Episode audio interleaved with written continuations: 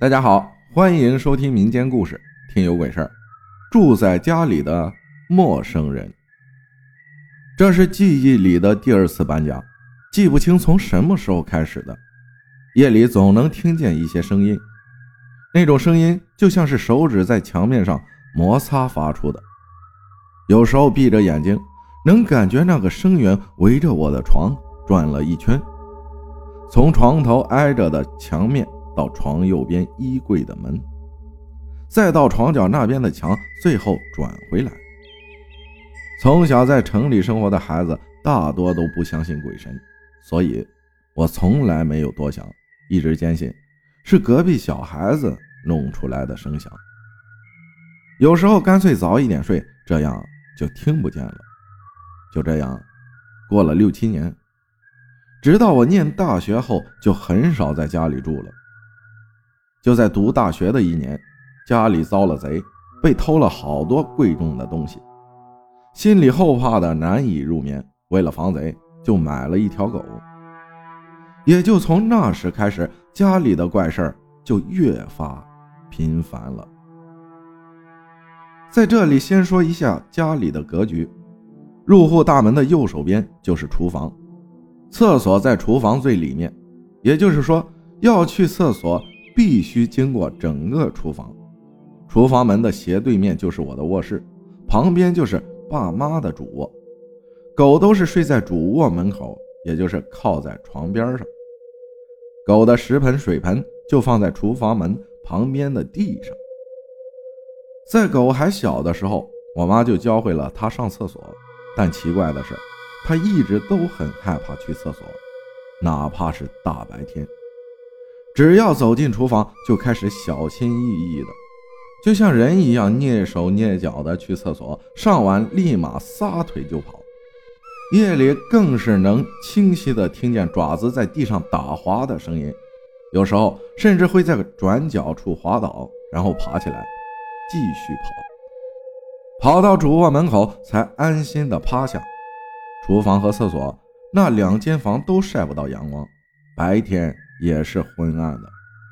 当时我和我妈开玩笑：“难道狗和人一样也怕黑？”那段时间我都住在学校，周末才回家。我爸也是早出晚归，大部分时间几乎都是我妈和狗在家。奇怪的事儿大多发生在早晨。有一次，我妈睡得迷迷糊糊的，听见吃狗粮的那种声音。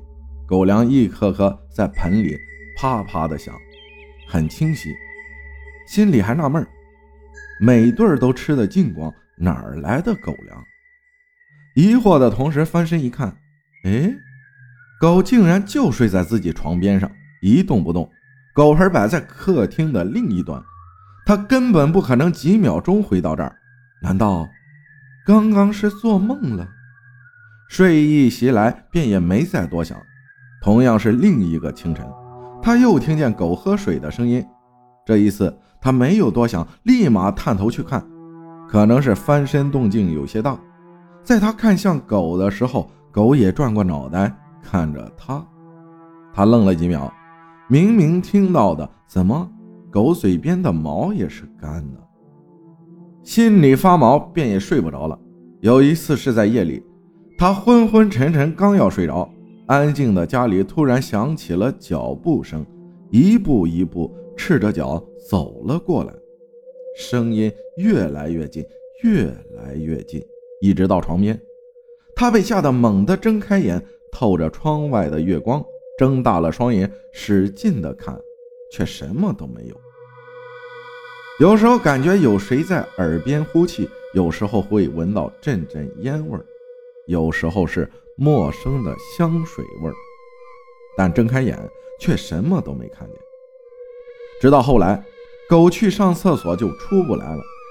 你能想象吗？一条七十来斤的大公狗站在厕所门口，嘤嘤的叫，那种声音就像是哀求。可不管我们如何在外边唤它，或者干脆命令它，让它赶紧出来，可它就是迈不开腿，一直站在那里。一动不敢动，就像是就像被什么东西挡住了他的去路一般，几乎每次都要我们硬生生的把他拖出来。过了厕所门口那一段就好了。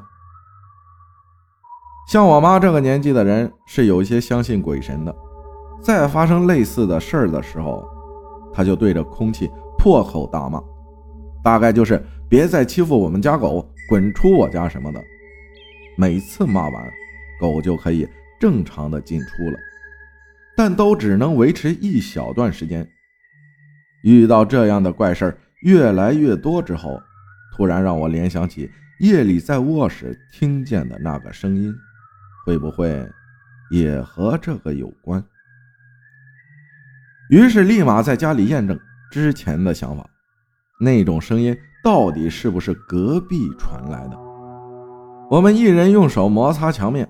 另一个在墙的背面听，然而一墙之隔，却什么都听不见。那么那些声音只能是一个屋内发出的。那一瞬间，只觉得后背一凉。那些年的夜里，是谁在我屋里转？断断续续，来来回回，几乎都是在夜里十二点以后。细思极恐。发现真相的那一刻，再也不敢在屋里睡了。我们商量着向谁咨询这种事儿，想来想去，能懂这些的也只有年纪稍大的老人了。于是隔天便去了奶奶家，和她说了说那些怪事儿。果然，那些年代住在农村，怪事儿是常有的，所以他懂得一些土法子来辟邪。当时他还说了很多，具体的已经记不太清了。大概就是说，住在我家的那个陌生人还不算坏，只是逗了逗我们，并没有要害人。奶奶让我们准备了一只活的公鸡，要鸡冠很鲜红且没有缺口的。之后，她来我家杀了公鸡，提着公鸡在家里每个角落走了一遍，一边走嘴里念叨着什么，最后用鸡血把鸡毛贴在了每一扇门上。说来也奇怪。自从这场法事之后，家里就再也没有那些怪事儿了，狗也没再被拦在厕所门口了，夜里的声音也没有再听见过，从此家里太平了。这件事让我这个从不信鬼神的人忽然开始起了敬畏之心。后来有一天，我听奶奶说，自从那场法事之后，他家厨房总在夜里发出。乒乒乓乓的声音，他打趣的说道：“是你爷爷回来给我做饭了。”感谢郭潇潇分享的故事，谢谢大家的收听，我是阿浩，咱们下期再见。